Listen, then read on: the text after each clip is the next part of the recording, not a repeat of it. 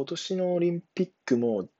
テレビがないんで全然見れてないんですけど、スケボーだけはちゃんと見たんですよ。で、まあ、単純にスケボーという競技が好きなのと、あと、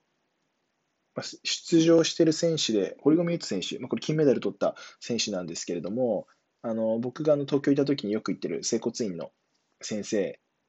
が、えーと、トレーナーで行っていて、もともとその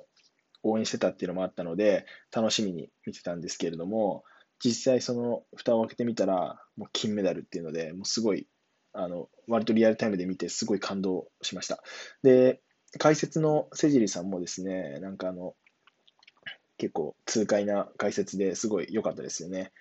で、まあ、あと10秒か。まあ、あんまり